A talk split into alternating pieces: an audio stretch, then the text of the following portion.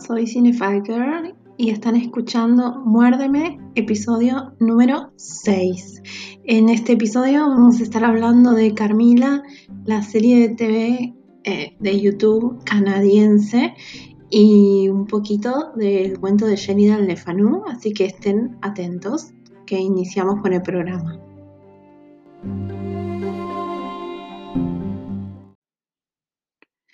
Bueno, eh, la verdad de todo es que había escrito un guion muy perfecto, muy lindo, eh, marcando punto por punto todo lo que quería decir, pero la verdad eh, tiré el guion por la ventana. No, no voy a seguir el guion, voy a seguir lo que me parece y nada, voy a hablar de lo que me parezca de Carmila porque me parecía que el guion estaba muy acartonado y no funcionaba bien. Así que vamos a hacerle honor a Laura Hollis, que es la protagonista de, la serie, y vamos a hacer una especie de eh, webcam en vivo y probando todo lo mejor que sale. No sé si habrá ataques sobrenaturales o no en este episodio, pero bueno, vamos a hablar de, la serie y para empezar, eh, quería contarles que es una serie de tres temporadas y una película del 2017. La serie empezó en el 2014.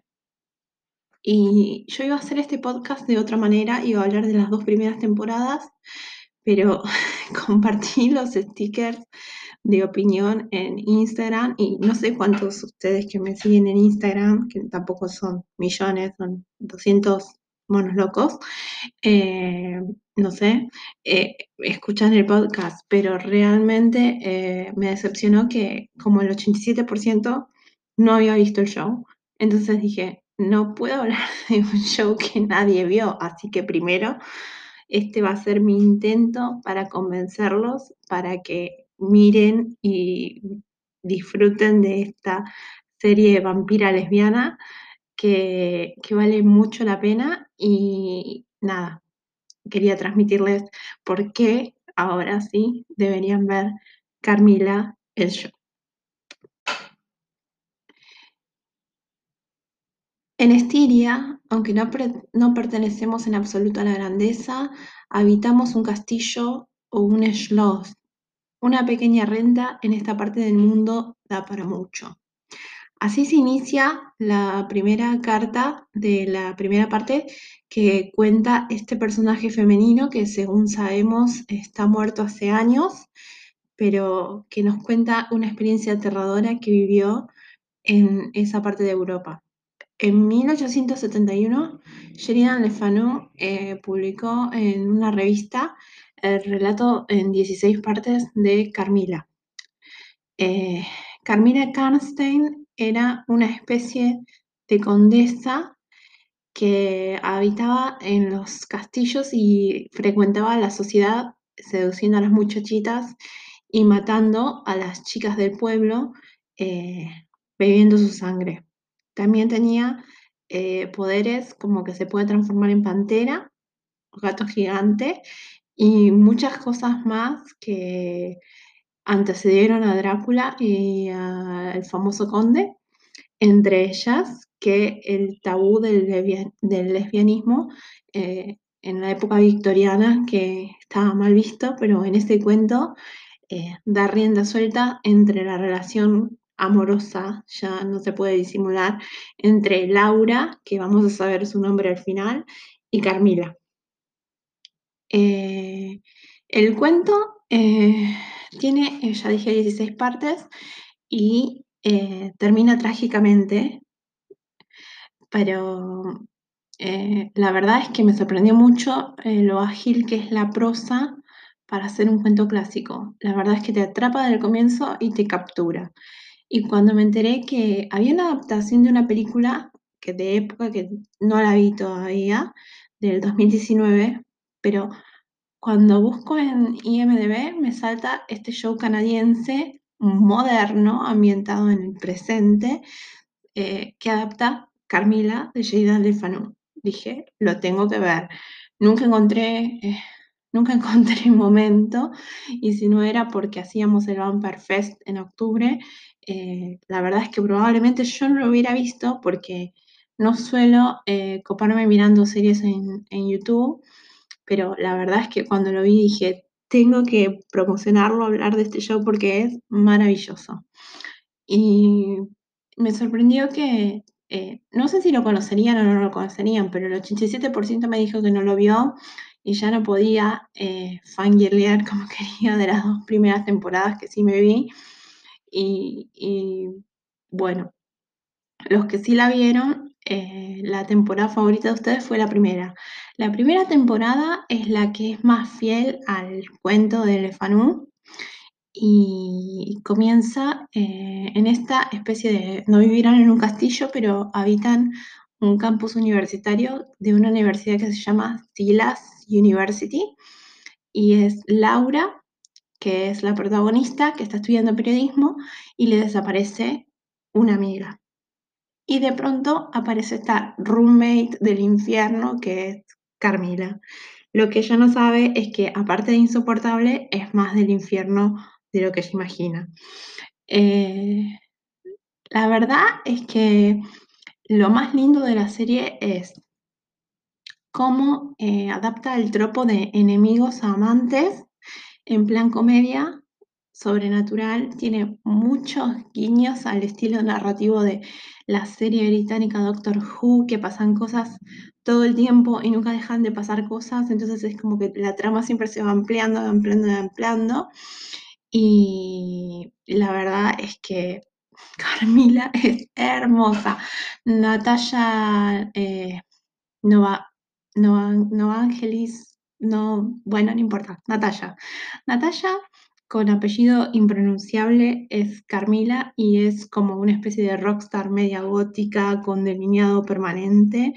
Eh, que nació para hacerle la vida imposible a Laura, que es esta chica que es un poco nerd y media bobis, pero no quiero decirle bobis, pero media ingenua, que eso sí lo adaptaron bien, porque en el cuento ella es como muy sobreprotegida por su padre, y aunque acá el padre ni figura, eh, viene como de esas casas así como en donde estuvo cuidada y eh, piensa bien de todo el mundo, no puede creer eh, que su roommate es un vampiro, así que la dinámica entre los dos personajes es muy bueno. Lo otro que cuando ustedes votaron, votaron, yo puse de bueno excelente como pensaban que era el show, los que lo habían visto, y a mí me pareció excelente porque para el presupuesto que tiene está bastante bien logrado, pero ese es mi lado de productora de, cine y TV que piensa cómo hacer con eh, el menor presupuesto posible algo que se vea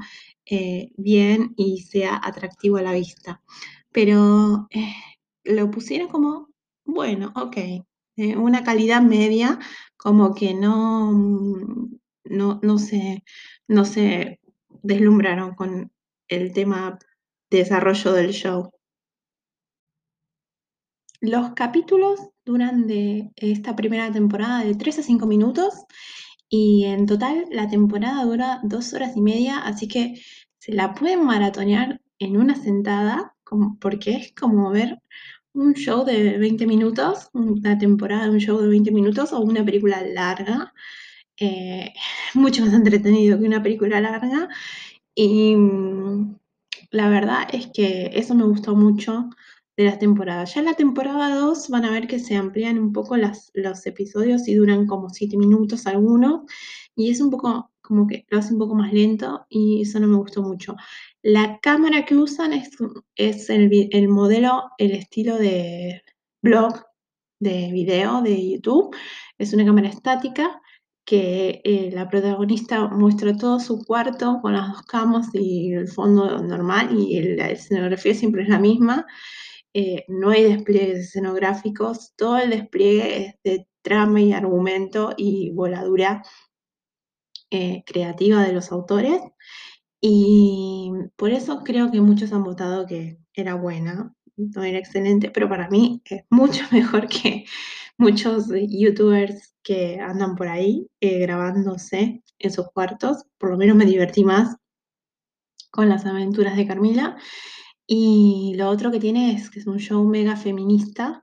Eh, la mayoría del reparto son mujeres y son estereotipos de mujeres. Lo que hicieron con el personaje de La Fontaine, que era la, la institutriz, eh, es genial porque es un personaje no binario y que se llama La Fontaine.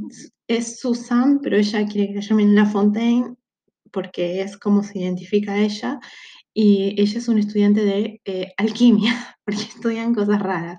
Carmila estudia filosofía, Laura periodismo, eh, la universidad tiene unos clubes muy locos, eh, ya van a conocerlos, y uno de los clubes es una sociedad de, mujeres, como una cofradía que se llama la Sociedad del Verano, de Summer Society, que sale el otro interés romántico de Laura, que se llama Dani. Eh, la serie es muy buena, ya lo dije.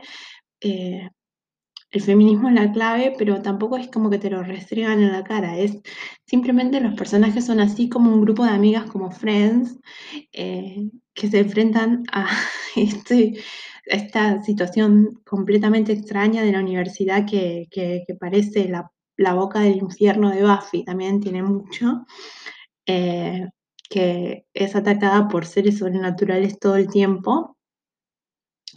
Y lo, mejor que hicieron fue la vuelta de tuerca que encontraron con un personaje que Lefanu menciona al pasar y que es esta misteriosa mujer que acompaña a Carmila eh, y que se hace pasar por su madre. Porque en, el cuento de Lefanu eh, la mujer está siempre en la compañía, pero el eje es sobre Carmila, que es el vampiro. Nosotros no sabemos qué es realmente la madre de Carmila y en eso se centra el misterio del show. Ya van a saber quién es mami querida eh, y qué hace en la Universidad de Silas University en Estiria. Sí, ella, eso, está ambientado en Europa del Este también, como el cuento. Y nada, es, es fabuloso, se van a cagar de risa porque los monólogos de, Laura son geniales y cuando le pega a veces las cosas, los, los guiños a Crepúsculo y su investigación seria de periodismo sobre vampiros es para cagarse de risa. Y lo que Mm, me pasó es que la segunda temporada eh, comenzó re linda, pero después fue como decayendo un poco, eh, porque ya le metieron como más drama, más romántico, y eso me lo tiré para abajo un poco, porque como que el eje de la primera temporada es más de aventuras. Eh, pero la verdad es que nada, disfrútenlo, mírenlo, denle una oportunidad al 87% que no la vio, mírela la primera temporada. Eh, en el 2016 la habían visto 10 millones de personas, así que no sé si se consigue con subtítulos en español, pero debería. Eh, está la versión para ver por capítulo individual y una versión que está toda unida toda la temporada. Eh, junta, pero tiene unos problemas de audio que a veces unas partes de Carmila no salen en el audio, no sé por qué, ya la gente se quejó de, eso, de que el canal eh, no lo subió bien, pero yo me la vi con los capítulos individuales y los subtítulos automáticos en inglés y se entiende bastante. Eh, es una pena que no estén en español, si, si no están, pero eso lo hace como que llegue menos, pero les, les prometo que les va a encantar. Y el guiño más divertido es, miren los extras porque tienen grabado el cuento de Gillian LeFanu en inglés con los personajes eh, narrándolo. Eh, tienen juegos muy boludos, muy, muy graciosos sobre los personajes. Y después van a descubrir que la serie está producida por Cotex, que es una marca de tampones. Así que nada más gracioso que una marca de tampones eh, patrocinando a una vampira lesbiana en un campus universitario actual. Así que nada, esto, esto es todo por esta semana.